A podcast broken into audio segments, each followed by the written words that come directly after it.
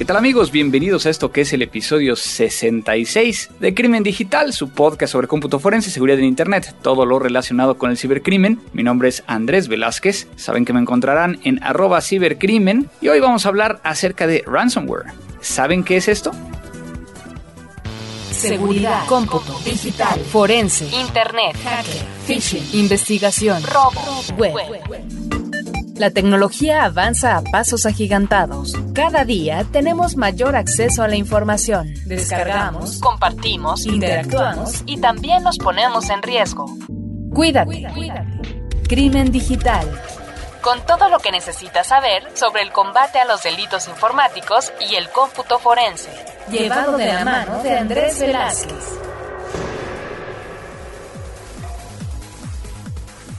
Estamos de regreso y muchas gracias a todos los que nos escuchan en un nuevo episodio. Estamos prácticamente ya al final del mes de julio. Muy probablemente esto empiece a salir las primeras semanas de agosto. Y bueno, quiero agradecerle a todos los que se toman el tiempo de, de interactuar con nosotros vía las diferentes formas de contacto. Por ejemplo, vía Facebook en nuestra página Crimen Digital. Muchas gracias a Rodolfo Rab, que de hecho nos comenta que estuvo muy bueno el episodio que le gustó mucho la forma en que se trató el tema y felicidades por tan buen trabajo. Muchas gracias Rodolfo. Richard Javier de Bolivia, Felipe Luc, gran programa.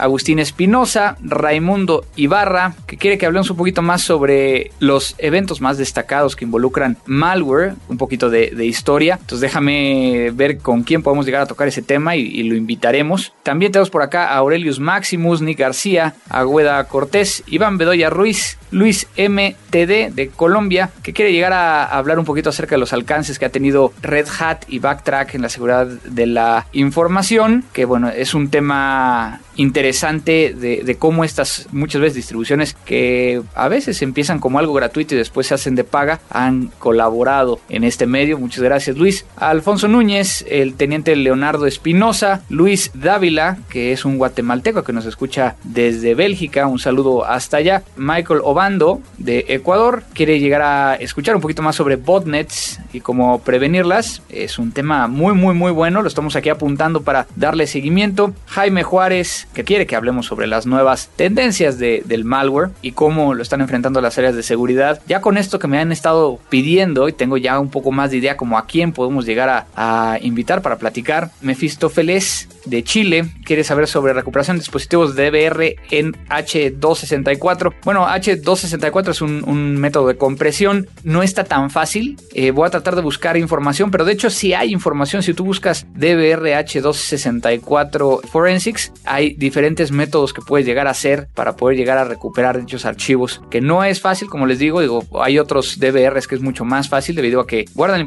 la información en MPG o en AVI y prácticamente se puede llegar a a, recuperar. Decar Moreno de El Chocó, Colombia, al igual que Jorge Cedillo de, El Oro, Ecuador. Los dos quieren llegar a saber un poquito más de hardening, hardening de sistemas, que ya lo estamos aquí apuntando y será alguno de los temas que vamos a estar viendo más adelante. Vía Twitter, muchas gracias a todos los que nos han enviado comunicaciones, son muchísimos, pero particularmente a el Lita98, a Delfín 29, Tony AG31, PBLI Marta, Interpol SLP, es Cerón G, que quiere llegar a saber un poquito acerca de exploits y el alto costo en el mercado negro, The Art of the War, Jalenita, Vania Ocampo, DJ Guillotina y Deck RS. Muchas gracias a todos los que nos siguen en, nuestro Twitter, arroba crimen digital y finalmente nuestro sitio web. Muchas gracias a Eduardo Rojas que posteó directamente en www.crimendigital.com donde él comenta que el tema es grandioso. Eh, entre los que sugieren llegué a, Sans Sift como herramienta de trabajo. ¿Cómo puedo conseguir malware para realizar mi propio análisis de malware? ¿Existen distros infectados para su estudio? Sí, existen no distribuciones, sino existen eh, FTPs o repositorios donde se tienen muestras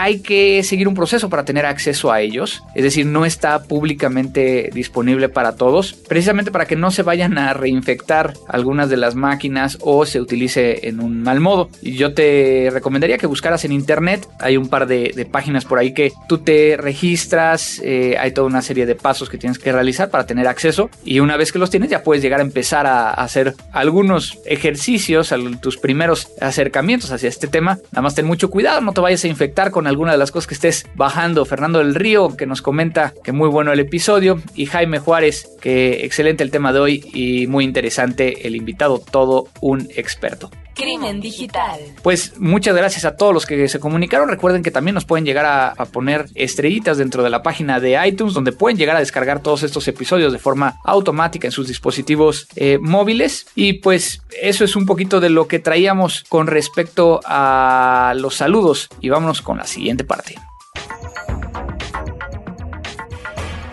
Lo nuevo.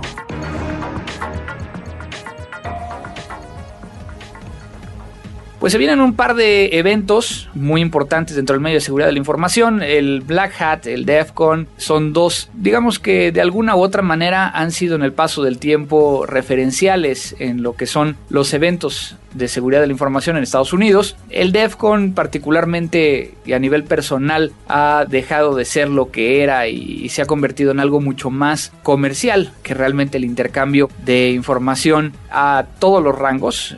Con eso quiero dar a entender que tanto legal, ilegal eh, y demás. Pero bueno, eh, el Black Hat también es uno, uno de los eventos que técnicamente hablando tiene una gran especialidad y que si alguna vez tienen oportunidad de ir es muy interesante no solo por el contenido que uno puede llegar a encontrar en esos lugares sino también el networking el poder llegar a conocer personas que están dentro de este ambiente es muy muy interesante. Y eh, también quería yo comentarles que particularmente en el área forense hay un evento que es el el, evento internacional, la conferencia internacional, la exposición y entrenamiento que se va a hacer este año por parte de HTCIA, que es el High Technology Crime Investigation Association en Estados Unidos. Será esta vez en Austin, Texas, del 24 al 27 de agosto, donde, bueno, saben que en mi caso estoy eh, participando con ellos como embajador ejecutivo para América Latina de esta asociación. Y bueno, si alguien va a estar por allá, déjenme saber para poder llegar a contactarlos y a ver si hacemos algo en particular. Este año estaré dando dos conferencias, una sobre investigaciones en línea y la protección de personas que están dentro de entes públicos o dentro de áreas de investigación, de cómo realizar estas investigaciones. Lo voy a dar junto con, con una investigadora, la cual es una gran amiga y que conozco desde hace muchos años. Ya hemos podido llegar a dar varias conferencias en conjunto en Estados Unidos, que se llama Cintia Navarro, que ella es del área de California, que se especializa precisamente en investigación vía Internet. Y daré otra acerca de los mitos y realidades del cómputo forense en América Latina, donde vamos a hablar un poquito de, qué pasa con eDiscovery, qué pasa con el extraer información de los discos que van a ser analizados de una forma no completa, sino de ciertas partes y de las experiencias que han sucedido en cada uno de los países de América Latina que han empezado a hacer uso de esta tecnología. Crimen digital. También recordarle a todos ustedes que nos están escuchando y que se dedican completamente eh, al cómputo forense, a las investigaciones digitales, ya sea desde la perspectiva legal o desde la perspectiva técnica, que me contacten directamente diciendo que ustedes son uno de ellos. Como les he estado platicando anteriormente, estamos tratando de aglutinar a los especialistas que están en esta materia. No es nada más que me manden un mail y los voy a agregar. Tenemos que hacer un poco de investigación y, y un background check para efectivamente verificar que están en estas áreas. No es algo muy difícil pero simplemente para mantener este grupo muy especializado dentro de lo que queremos llegar a hacer.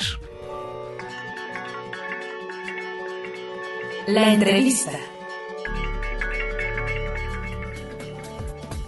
Pues amigos de Crimen Digital, hoy me acompaña alguien que tuve la, oportunidad de conocer hace ya algunos años, a quien además de tenerle mucho respeto se ha convertido en un amigo que hemos tenido una situación de que este último año no hemos hablado tanto, pero siempre estamos presentes uno del otro. Sebastián, ¿cómo estás el día de hoy? Hola Andrés, ¿cómo estás? Y, lo mismo digo, esta profesión nos permite conocer mucha gente a lo largo de toda la región y a veces, bueno, pasa el tiempo y uno está más ocupado, pero, pero siempre con el, cariño, el aprecio y el respeto mutuo es, así es, pues Sebastián, muchas gracias por estar en Crimen Digital el día de hoy. Obviamente, los que nos están escuchando creo que ya saben que Sebastián es argentino, pero a ver, platícanos un poquito de cómo ingresas a esta área de seguridad de la información y qué andas haciendo para que ya después entremos al, tema principal. Dale, cómo no. Eh, eh, mis ingresos en realidad, a diferencia por ahí de lo que es eh, más frecuente en este ambiente de, de, la seguridad, yo me empecé a interesar de grande por la seguridad informática, es decir, en mi adolescencia no fui un, un niño muy, un joven muy nerd ni muy geek, pero apenas ingresé en la universidad a mis 18 años, eh, que nos empezaban a hablar de desarrollo de software, eh, al mismo tiempo me empecé a leer sobre la seguridad de la informática y empecé a sentir que, que, era hacia donde yo quería llevar mi carrera. Así que un ingreso por ahí no tan convencional, recién en el ámbito universitario, pero ya desde, desde mi segundo año de la carrera empecé a trabajar en la materia, ahora se, ya van a ser 10 años que trabajo en seguridad informática y ya hace más de 5, la mitad de mi carrera, que trabajo en ESET Latinoamérica, empecé como security researcher, dando charlas, haciendo investigaciones. Y bueno, hoy tengo el, privilegio de, ser gerente del área, de, estar a cargo de todo lo que son las iniciativas de investigación, eh, educación y el laboratorio que tiene SET en, Latinoamérica, y con, base en Buenos Aires, pero con gente también desparramada por toda la región. Así que han sido ya muchos años de, como decimos acá en Argentina, patear la región, visitar muchos países, universidades, congresos y bueno, lo mismo que veníamos hablando, no solo hacerse amigos, sino también conocer un poco la realidad de toda la región y no solo, viste, por ahí muchas veces los equipos de investigación están muy encerrados al laboratorio. Nosotros somos un laboratorio que salimos y recorremos los países, así que nos permite tener esa visión. Claro, claro. Y bueno, de ahí es de que hemos elegido un, un tema que si bien está en todos lados, si bien es un tema que hemos venido cargando durante cierto tiempo, que me gustaría entrar un poquito más a las tripas y entender desde tu perspectiva este tema que vamos a, definir en una sola palabra. Ransomware. ¿Qué es y qué estamos viendo hoy en día. Vamos a empezar con el qué es. Bueno, definitivamente, el, ransomware viene de, digamos, el war viene obviamente de todo lo que es malware, ¿no? Por eso estamos más acostumbrados a, que todo mucho lo que termina en war es algún tipo de software. Y ransom en inglés es secuestro. Es decir, ransomware es un tipo de código malicioso que secuestra de alguna u otra forma la computadora al usuario y ya iremos digregando a ver cuáles son esas formas o separándolas. Pero de una u otra forma, un usuario que se infecta con un ransomware va a tener bloqueado el acceso a determinados recursos del sistema. Eh, por eso se le llama ransomware, porque de una u otra forma hay un secuestro. El cibercriminal toma control de algo que tiene el usuario y va a pedir un dinero a cambio para devolvérselo. Entonces, eh, hace muchos años conocemos los secuestros convencionales de personas o de bienes. Sin embargo, ahora estamos empezando a ver, ahora vamos a contar un poquito la historia, pero estamos empezando a ver el secuestro de computadoras y el secuestro de información, pero no de forma física, porque no es que se llevan la computadora, sino de forma virtual. Y que en muchos lados no, digamos que no es entendido por parte de las autoridades lo que realmente está sucediendo. Pero vamos a empezar con algunas preguntas básicas y ya después nos empezaremos a meter un poco más a, estas tripas. ¿Quién hace un ransomware? ¿Cuál es la motivación por la cual lo hace? Y bueno, hemos visto de los primeros que existían, como tú bien comentas, de que tomaban control, hasta ahora los que, tenemos que encriptan archivos y que ya se vuelve todo un, relajo. ¿Quién lo hace? Bueno, exactamente. A ver, los desarrolladores de malware son los mismos, son distintos grupos de personas que, que se dedican a esto.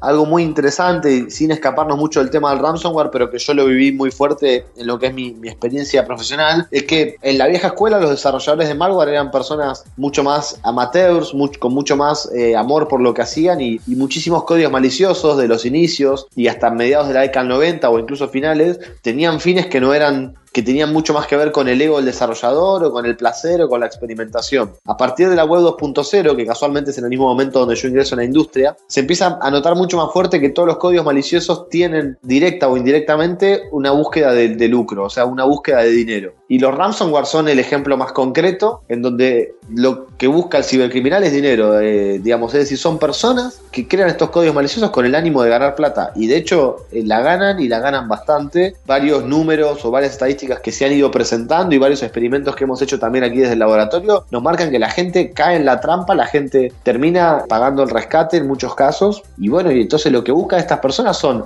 personas que saben desarrollar y que evidentemente en lugar de usarlo para hacer el bien, lo han elegido usar para estafar a la gente, pero lo que buscan es única y solamente dinero. Y esto, digo, tú ya lo acabas de explicar, ¿no? Normalmente es por medio de este pago del rescate para que puedas llegar a tener acceso a, tus datos. ¿Por qué la gente sigue cayendo en ello?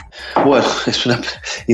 O sea, no quiero extenderme mucho. La realidad es que, a ver, eh, arranco por una definición, ah, no sé, hasta más sociológica por lo menos, y después por ahí vamos a lo más pragmático, a lo más concreto. Yo creo que nosotros somos una generación en transición. Es decir, nosotros somos más que... Nosotros somos las personas que tenemos entre 25 y 40, 45 años. Somos la generación que estamos entre nuestros abuelos o nuestros padres o abuelos que realmente no vieron una computadora hasta que fueron adultos y los niños, los más jóvenes, que son nativos digitales. Entonces, en este momento la sociedad está conformada con nativos e inmigrantes digitales. Y en unos pocos años, en unos 50, 100 años, solamente van a quedar nativos digitales. ¿A qué voy con esto? Que aunque uno siempre desde su perspectiva por ahí del individuo ve que pasaron muchos años y no hemos evolucionado, la tecnología en la historia de la humanidad es muy nueva y todos estos ataques son muy nuevos y evidentemente nos lleva mucho tiempo acostumbrarnos a tener este tipo de cuidados. Entonces, en ese contexto, donde, digamos, aparece la variable de la gente todavía no entiende que los mismos riesgos que corremos cuando salimos a la calle o cuando eh,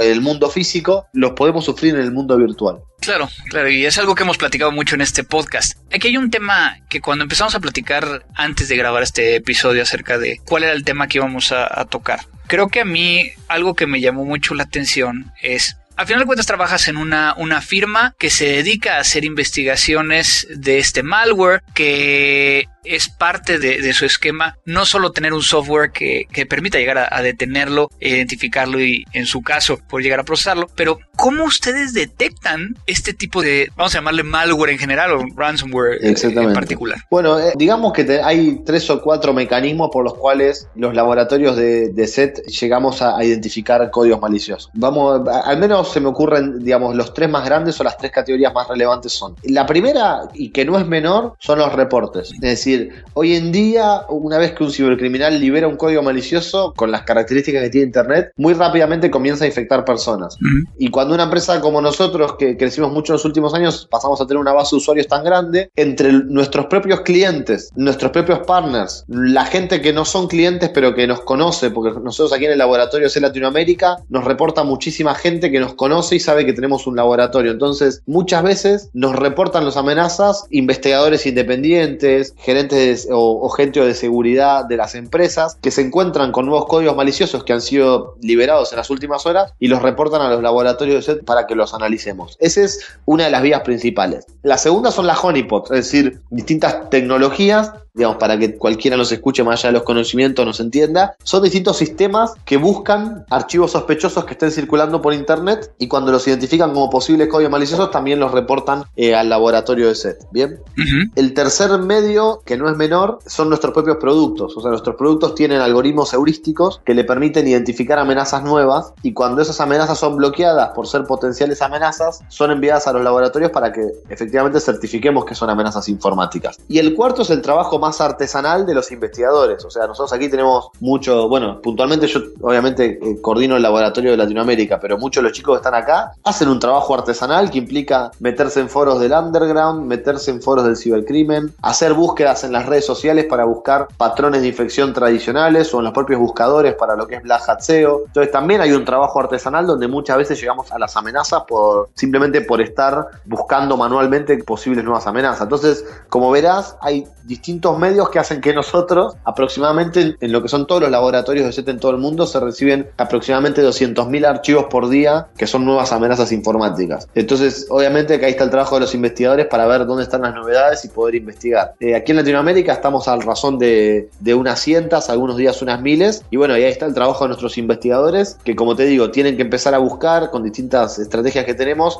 donde puede haber algo interesante. Y puntualmente el ransomware, y por eso te proponía que también cuando charlábamos distintas alternativas de qué podríamos hablar. El ransomware es una amenaza que no solo ha crecido exponencialmente en los últimos años, sino además con la característica de que ha llegado a la región de una forma que antes no llegaba. Nosotros, de nuevo, al tener un laboratorio regional, se nos permite verlo mucho más fácil y nosotros acá en el laboratorio de SET veníamos viendo hace ya un año y medio o dos que empezaba a aparecer ransomware en la región localizado y en español. Sí, creo, ahorita viene esto como anillo al dedo porque precisamente en el episodio anterior hablábamos con Lenny acerca de ingeniería reversa de malware. Y, estuve en, la clase con Lenny y le preguntaba, oye, ¿cómo ha crecido en América Latina? ¿Cómo puedes llegar a identificar dónde fue creado? ¿Dónde puedes llegar a, por lo menos, saber a quién está afectando, ¿no? Y hablábamos acerca del lenguaje, que podría llegar a estar parte del código en algún lenguaje en particular. Exacto. ¿Cómo, cómo están ustedes viendo y determinando que efectivamente no son modificaciones sobre un ransomware ya existente, sino que son nuevas creaciones y que realmente están afectando esta región? Bueno, digamos, por un lado está por toda la parte de ingeniería reversa, que probablemente ya hayan hablado la semana pasada,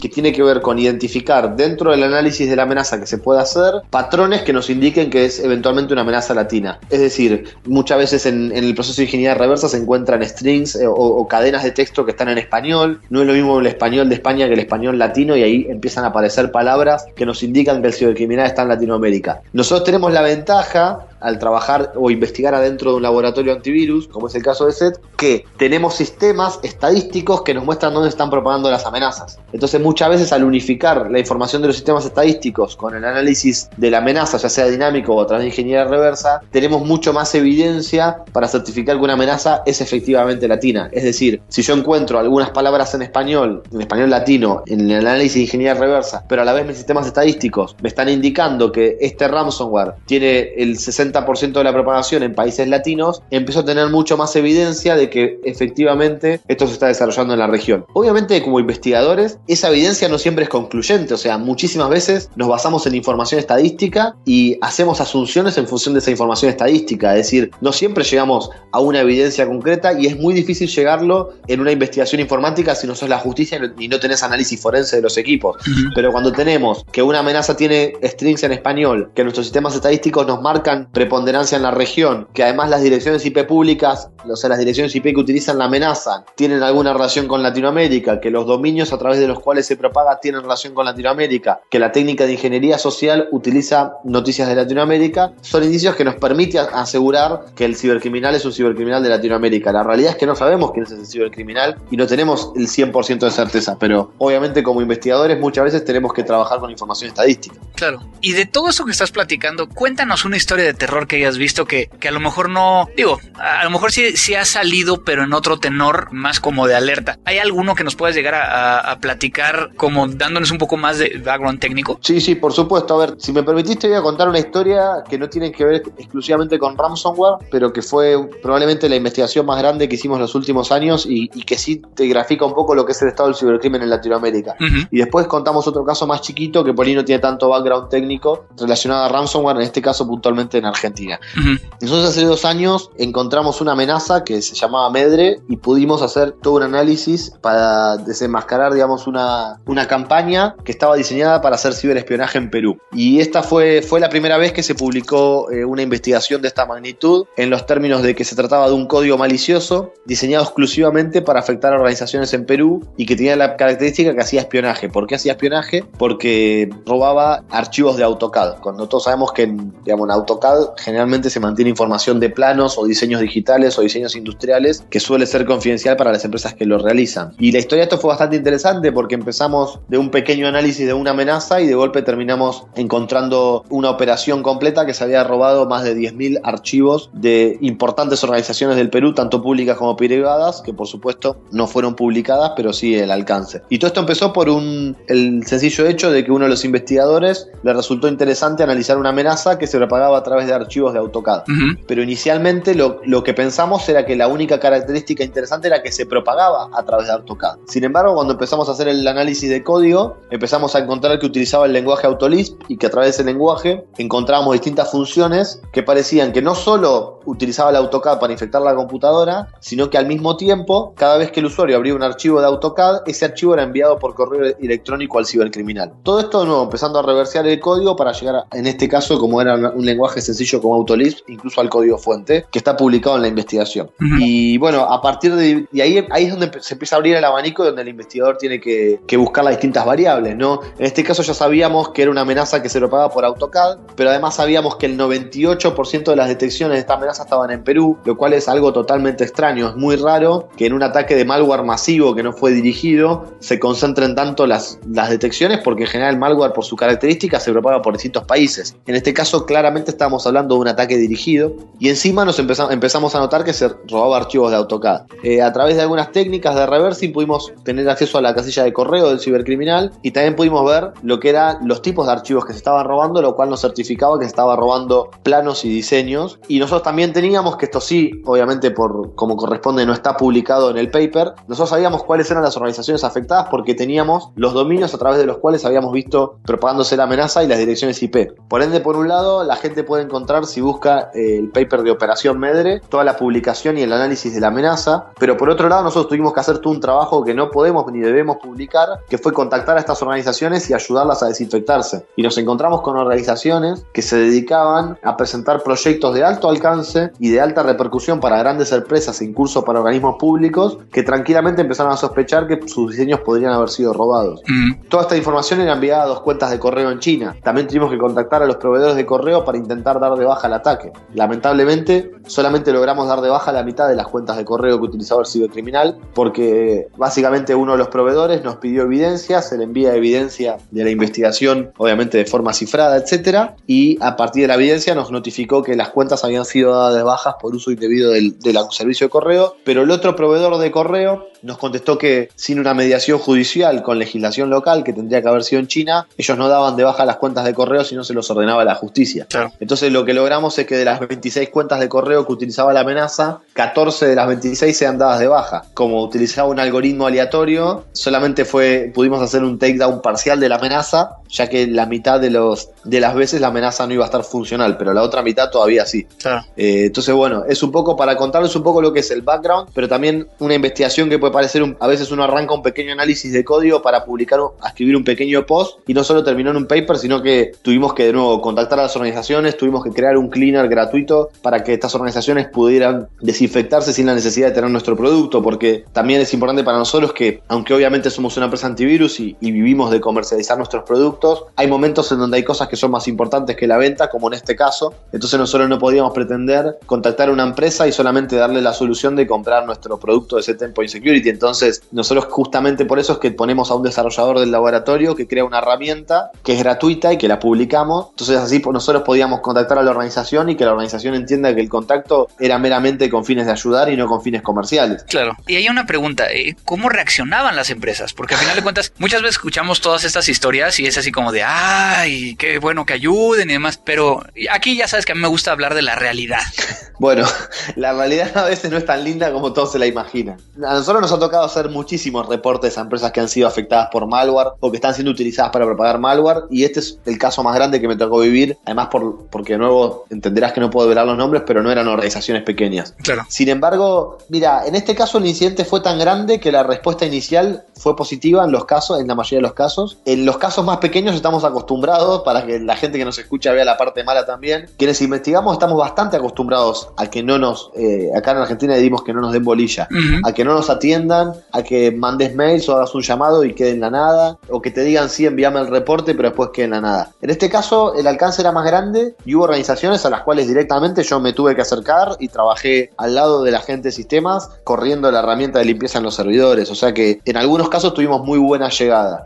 Obviamente, generalmente el, escenario no termina siendo tan ideal como se lo imagina el investigador. Es decir, en algún momento las empresas, cuando sienten que ya hicieron una parte del trabajo, suelen, digamos, abandonar o, pasar a tareas más importantes. Y eso obviamente por ahí a los investigadores un poco nos frustra. En mi caso yo ya estoy un poquito más, no digo viejo, pero sí experimentado. Pero sí me pasa muchas veces con los chicos jóvenes que hacen tremendos reportes a las empresas diciendo encontramos esta investigación y por ahí no reciben respuesta o reciben respuestas muy vagas y se, y se frustran o se entristecen un poco. Yo qué sé, yo soy muy de perseverar, entiendo lo que te decía al principio, que todavía la, la seguridad informática, aunque nosotros que estamos en el campo vimos todo lo que avanzó, todavía no es un tema popular que todo el mundo tenga en la cabeza. Y bueno, entonces como te decía, más allá de que en este caso tuvimos bastante buena respuesta y algunas organizaciones hasta me abrieron las puertas, yo hice un viaje Perú exclusivamente para trabajar en este caso, que incluyó una conferencia de prensa, realmente no, no siempre lo que se dio en este caso, que fue bastante buena la respuesta, no siempre es así, Andrés. Claro, ¿y, pudieron llegar a encontrar la motivación por lo cual esta persona lo hizo? Mira, eh, eh, ¿o tener idea? La realidad es que no, y te cuento por qué. La respuesta más sincera, y no quiero sonar eh, peyorativo con esto, es que a nosotros como empresa de seguridad no es lo que más nos interesa. Es decir, claro, no, y yo lo entiendo. Es decir, a nosotros obviamente sí nos interesa si podemos conocer el interés del cibercriminal, porque obviamente el paper queda mucho más interesante y, al fin y al cabo ese es un objetivo que perseguimos. Lo que quiero decir con esto es que por ahí es cierto que a pesar de que uno como investigador tiene una tendencia de llegar más allá, uno después cuando tiene horas limitadas de trabajo, pusimos mucho más el foco en, en curar a los que estaban infectados que en saber por qué querían robar la información. Además, porque lo pueden leer en el paper, pero todos los indicios marcaban que el cibercriminal ya no estaba utilizando la amenaza. Es decir, que el daño que hubiera querido causar ya estaba causado. ¿Por qué asumimos esto? Porque vimos que en las cuentas de correo a los que pudimos acceder estaban llenas y el cibercriminal ya no estaba entrando a leer los correos. Por lo cual nosotros asumimos que el cibercriminal creó esta amenaza para hacer algún daño específico, obtener algún tipo de archivo que lo obtuvo y después la amenaza se siguió ejecutando por sí sola porque así funciona el malware, lo cual eso también nos quitaba un poco de motivación para buscar el porqué, porque realmente ya no estaba vigente. Entonces entendíamos que ya más allá de que los usuarios estaban infectados y tenían que desinfectarse, el cibercriminal no estaba leyendo sus archivos y esto era algo concreto que sabíamos, no solo que asumíamos. Y por otro lado, porque nosotros cada vez que encontramos estos casos, hacemos las denuncias pertinentes a la policía o a la fuerza de seguridad o a los CERT de cada uno de los países y entendemos que esa es una parte que le corresponde a los afectados y no a nosotros como empresa de seguridad, porque muchas veces para saber el por qué tenés que entrar en un terreno donde nosotros no nos metemos, que es acceder a sus archivos y nosotros aunque sí nos metemos para hacer análisis estadístico, nosotros por ejemplo no abrimos ninguno de los archivos de AutoCAD. Para saber qué tipo de archivos eran, hicimos un análisis de los nombres de los archivos. Entonces, como uno se cuida mucho de no pasarse de la línea y de respetar la privacidad de los usuarios afectados, porque si uno tiene que ayudarlos, no tiene que perjudicarlos, claro. y a mí no me corresponde abrir un archivo que no es mío. Entonces, también por no pasar esas líneas, muchas veces nos podemos tener la respuesta. Las teorías iniciales podrían ser tres y yo las compartí cuando hicimos la conferencia de prensa. Una teoría tiene que ver con robo, digamos, a nivel corporativo, con que empresas que presenten diseños para, por ejemplo, presentarse a licitaciones o competir por grandes negocios, se estén viendo filtrados los archivos y que haya alguien que puntualmente quería conocer qué diseño se estaba armando la competencia. Después la otra es que como había muchos planos y muchos diseños, haya también habido una intención de conocer planos de algún tipo de edificio para planificar algún delito. Pero de nuevo, son solamente hipótesis. Yo creo que las dos son válidas, eh, ya sea o bien obtener los planos para poder hacer competir contra un proyecto, o bien directamente obtener esos diseños para cometer algún delito. Pero bueno, pero son las dos hipótesis al menos que nos suenan más fuertes, pero que lamentablemente no pudimos comprobar. Claro, claro, y, bueno, para todos aquellos que ahorita nos están escuchando y que muy probablemente tengan una empresa o, algo, ahorita se han de estar jalando los pelos y dicen, y, si yo estoy en esta situación, eh, ¿qué, ¿qué tanto pasa? O sea, ¿realmente hay ataques dirigidos como este tanto como uno podría llegar a pensar? Bueno, eh, gracias por la pregunta, me resulta muy interesante y, nosotros acá en ESEN nos cuidamos mucho de no ser alarmistas y a veces, bueno, uno se emociona y, me gusta que, seamos cuidadosos en esto. La realidad es que lo, vamos a ser claros con quienes nos están escuchando. Los ataques automatizados son mucho mayores que los ataques dirigidos, especialmente en Latinoamérica. O sea, es algo que me parece que vale la pena aclarar, que todavía en la región los ataques dirigidos son menores. El gran problema del ataque dirigido es que cuando ocurre no es menor, como pasó en este caso. Entonces yo le estoy contando la investigación más grande que hicimos en, en los últimos dos años acá en ESET. La realidad es que lo que más afecta a los usuarios en la región después son los ataques automatizados, no los ataques dirigidos. Los ataques que buscan hacer daño sin importar cuál sea la empresa afectada. Y si nos están escuchando del otro lado y trabajan en seguridad en las empresas, tienen que poner mucho más el foco en todos estos ataques que en los dirigidos. Obviamente que en un proyecto de seguridad interna uno toma medidas que favorecen a ambos tipos de ataque, pero sí me parece interesante tu pregunta para, para aclarar cuál es la dimensión real de esto, que es que en la mayoría de los casos y la mayoría de las investigaciones que llevamos a cabo, y hasta incluso te ayudo porque los dos nos emocionamos y nos fuimos del ransomware, pero por ejemplo en el caso, en el caso del ransomware, los ataques son automatizados, no hay una intención de dañar a una empresa en particular, sino realmente de dañar a quien se pueda y quien, quien sea que se vea afectado me termine pagando por lo que le, secuestré. ese es el pensamiento del cibercriminal. Son mucho menos los ataques dirigidos. Y hay que también compartir con todos los que nos están escuchando que existen formas de tener acceso a, estos archivos. En algunos de los casos, digo, creo que tú nos podrás clarificar mejor Bien, a qué estar pagando, ¿no? O sea, si hay opciones. Definitivamente. Definitivamente. Me parece que está bueno para volver al ransomware a esta pregunta porque acá me parece que radica uno de los grandes puntos que es que hay cada vez más gente afectada y una de las grandes preguntas que solemos recibir a través de nuestro blog, que después si querés te la URL, Willip Security, o a través de nuestros canales de soporte y laboratorio, es ¿qué hago? ¿Pago o no pago? ¿no? Entonces, en líneas generales el consejo es no pagar, pero quiero ser muy claro en que tampoco hay, eh, lo digo con fanatismo, el no pagar ni, ni decir nunca hay que pagar. ¿Y por qué digo esto? Porque esos archivos tienen mucho valor. ¿Por qué decimos que no hay que pagar? porque primero Porque no siempre hay garantías de que los archivos van a ser recibidos, aunque en la mayoría de los casos sabemos que sí. Y segundo porque estamos favoreciendo al cibercriminal. Entonces lo que nosotros aconsejamos es en primer lugar prevención, intentar no infectarse, digamos, obviamente que es la clave aquí en todo esto, pero además el backup de la información, es decir, vamos a suponer que hubo un problema en la prevención y que el usuario se infectó con un ransomware, si tiene backup de la información, simplemente se trata de restaurar el sistema para que se desinfecte y restaurar las copias de respaldo o el backup. Lamentablemente en la realidad ni toda la gente cuenta con soluciones de seguridad para no infectarse y mucho menos la gente cuenta con backups. Y digo la gente y esto incluye a las empresas, lamentablemente, cuentan con sistemas de backups que realmente si una información es secuestrada tengamos una copia de respaldo en algún otro lugar. Y cuando esto pasa, que es la situación en la que al menos ninguno de nosotros que trabajamos en seguridad nos gusta llegar, a veces las empresas consideran pagar. Y así hubo un caso en Argentina hace poco en donde pagaron dos mil dólares y la empresa estaba contenta de haber pagado porque la información que le habían secuestrado valía mucho más que dos mil dólares. Sí, no, y, es, y es un tema que, como tú bien dices, no, no hay que permitir que esto se siga haciendo y se seguirá haciendo en el momento en que la gente siga pagando, ¿no? Entonces es como promoverlo, pero también si ya caíste, digo, es como hasta cierto punto como la corrupción. Digo, no voy a entrar a muchos detalles, pero pues muy, muy similar funciona esto, ¿no? Y, sí, de, alguna u otra forma sí, y por eso es que nosotros intentamos en esto de, de no fomentar el pago, porque uno le da de comer a estos cibercriminales y no es lo que a menos ninguno de nosotros nos gusta. Y bueno, ahí eh, por eso seguimos trabajando y es bueno que, que nos escuchan sigan trabajando en esto de cuanto más podamos evitar pagarles a los creadores de ransomware, mejor va a ser para todos.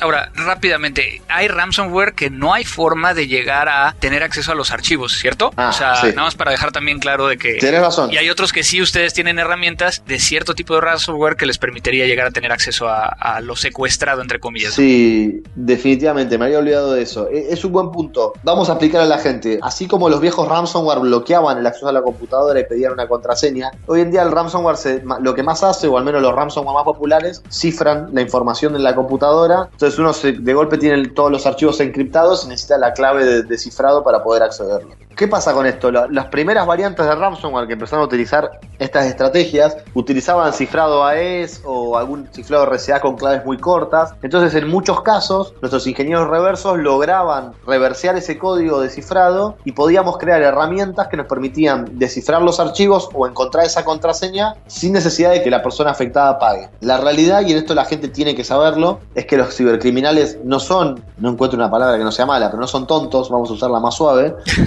y obviamente han empezado a mejorar los algoritmos de cifrado. Entonces, se imaginarán que, por ejemplo, las últimas versiones de CryptoLocker usan cifrado RCA de 2048 bits. La realidad es que no tenemos forma de reversear esa clave, por de hecho, si no, nos estaríamos dedicando a otra cosa, sino a investigar en seguridad, porque sería un hallazgo muy importante. Entonces, al utilizar algoritmos de cifrado más fuertes, empezaron a cortar los mecanismos para, digamos, vulnerar al propio ransomware, y por eso es que limitamos las opciones a la prevención o al backup. En la vieja escuela o hace 4 o 5 años, había un tercer mecanismo que era intentar utilizar mecanismos de fuerza bruta o de reversing para, para obtener las claves o recuperar los archivos. Esto es cada vez menos probable que sea factible de realizar. Claro. Pues Sebastián, lamentablemente, y tú lo sabes siempre que estás platicando con medios, que, que el tiempo muchas veces es muy corto para todo lo que queremos llegar a platicar, pero me da mucho gusto que hayas compartido con nosotros toda esta información y me acuerdo claramente de esa vez que nos vimos aquella vez y que estuvimos platicando horas y, y horas, en ese entonces con unas cervecitas, que creo que es mucho más este, bonito que lo que hicimos ahorita por Skype,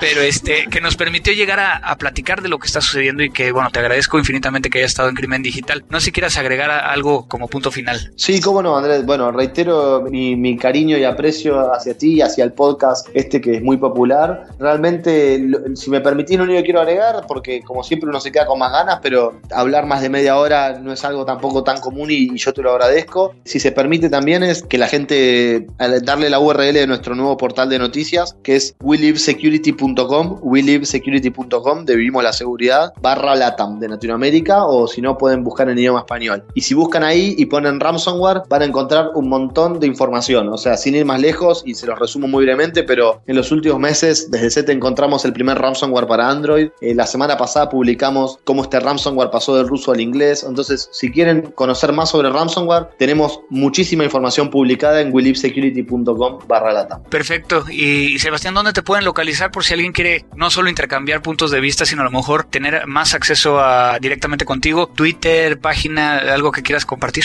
Sí, cómo no, bueno, ni hablar que si, si completan el formulario de contacto de Moody Security estoy yo y lo vemos. Me pueden encontrar personalmente por ahí a nivel profesional en LinkedIn. En Twitter estoy como Seba Bornik, que igual lo uso también con, con motivos personales. También si tienen consultas de seguridad lo pueden hacer al Twitter de arroba STLA, que nuestro, nuestros community managers están constantemente trabajando con nosotros para todas las consultas técnicas que recibimos. Así que ya saben, en internet hay muchas formas y siempre intentamos eh, estar, digamos, cerca de la gente y contestar y no soy de los que ignoran los mensajes, sino que realmente me gusta dedicarles el tiempo. Exacto, sí, ¿no? incluso este, eh, luego nos aventamos buenos debates o comentarios vía Twitter, entonces síganos a los dos y así ven cómo nos ponemos a pelear y a comentar cosas. Pero, pero Sebastián, de nuevo, muchísimas gracias por estar en Crimen Digital y espero que nos veamos pronto. Un abrazo a vos, a toda la familia mexicana y bueno, también a, a todos los que nos escuchan en toda la región. Programas y sitios web.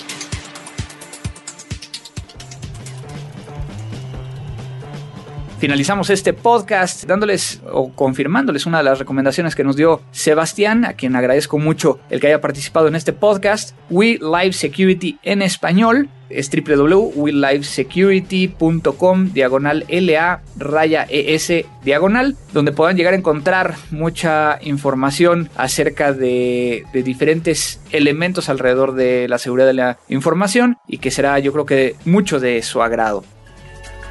Descarga todos nuestros episodios en www.crimendigital.com o suscríbete vía iTunes.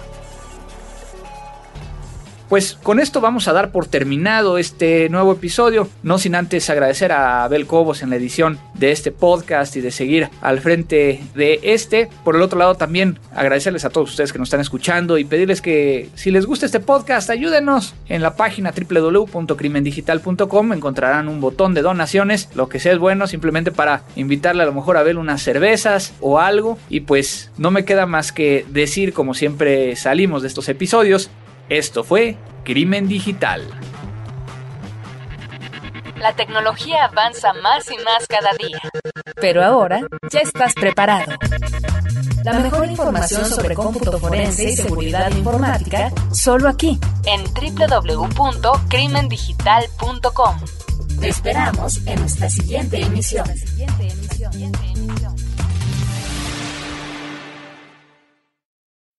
When you need mealtime inspiration, it's worth shopping Kroger, where you'll find over 30,000 mouthwatering choices that excite your inner foodie. And no matter what tasty choice you make, you'll enjoy our everyday low prices, plus extra ways to save, like digital coupons worth over $600 each week. You can also save up to $1 off per gallon at the pump with fuel points. More savings and more inspiring flavors make shopping Kroger worth it every time. Kroger, fresh for everyone. Fuel restrictions apply.